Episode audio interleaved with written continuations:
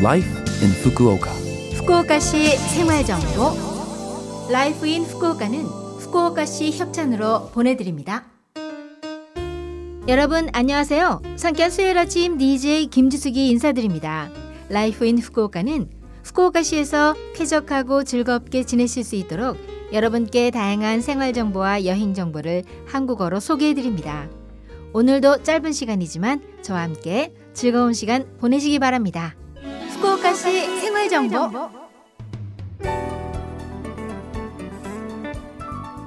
이번 주 일요일 14일은 일본의 어머니의 날입니다.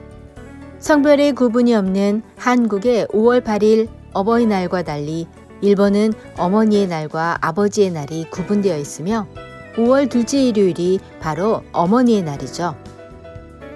이날은 어머니께 감사하는 마음을 담아 카네이션을 선물하는데요.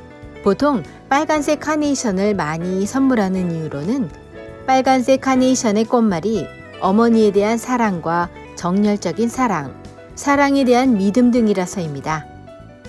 꽃 이외에 선물을 드리거나 함께 여행 또는 외식을 하는 분들도 많죠.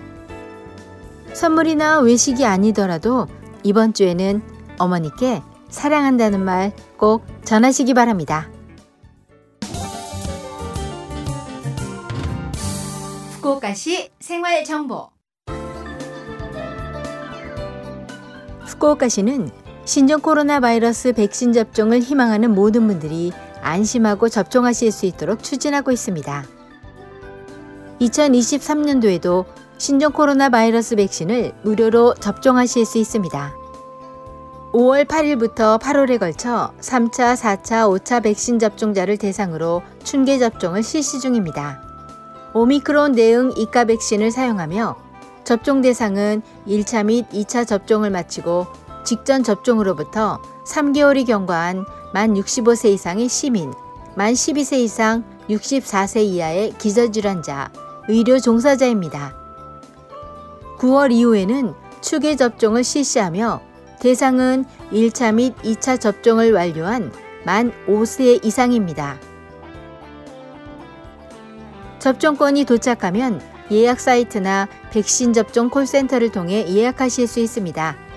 접종권을 분실하거나 아직 받지 못하신 분은 콜센터로 연락해 주세요.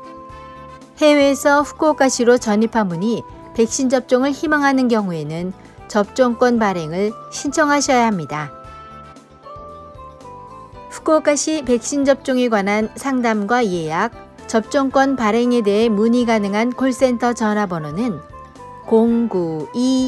092-260-8405 092-260-8405입니다.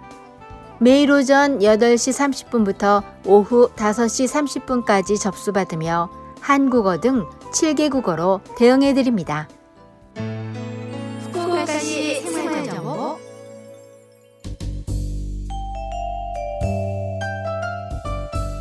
이번 주 Life in Fukuoka 한국어 어떠셨어요? Life in Fukuoka는 팟캐스트로 언제든지 들으실 수 있습니다. 그리고 블로그를 통해 방송 내용을 확인할 수도 있으니 Love FM 공식 홈페이지에 Life in Fukuoka 페이지도 놀러 오세요.